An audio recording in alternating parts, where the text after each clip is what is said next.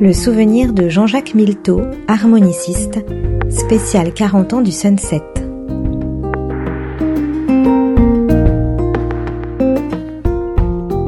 Ça remonte à très longtemps. Euh, je pense que mon premier souvenir, c'est un souvenir de, client, c'est un souvenir de, spectateur. Je, suis venu voir un certain nombre de, musiciens se produire au, Sunset. Mon premier souvenir en tant que musicien, c'était avec Thierry Callier. La, première, fois que je suis venu au Sunset, c'était avec Thierry Callier. Absolument. Et euh, je crois qu'il y avait Benoît Souris et André Charlier. Euh, Manu Galvin. J'ai un souvenir euh, lointain, mais chaleureux. Thierry était un type très très doux, très conforme à sa manière de chanter d'une certaine façon. En même temps, avec des idées bien arrêtées, et puis une façon de se comporter qui était très, très humaine. Le sunset, c'est cette particularité d'être le prolongement de l'instrument, c'est-à-dire c'est un peu comme un pavillon.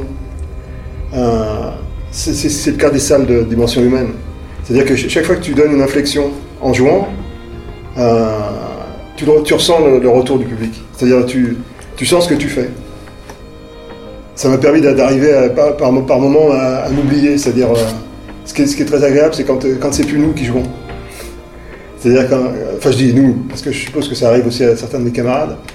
Mais euh, il y a un moment où euh, on ne gouverne plus la machine, euh, ça joue tout seul.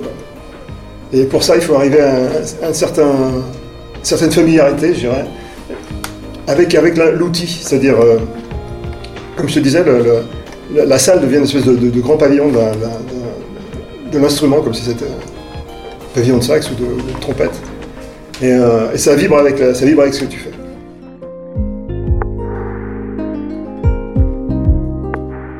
Toutes les semaines, en décembre et janvier, à l'occasion des 40 ans du Sunset, retrouvez sur Art District Radio les meilleurs souvenirs des artistes qui ont fait l'histoire du club.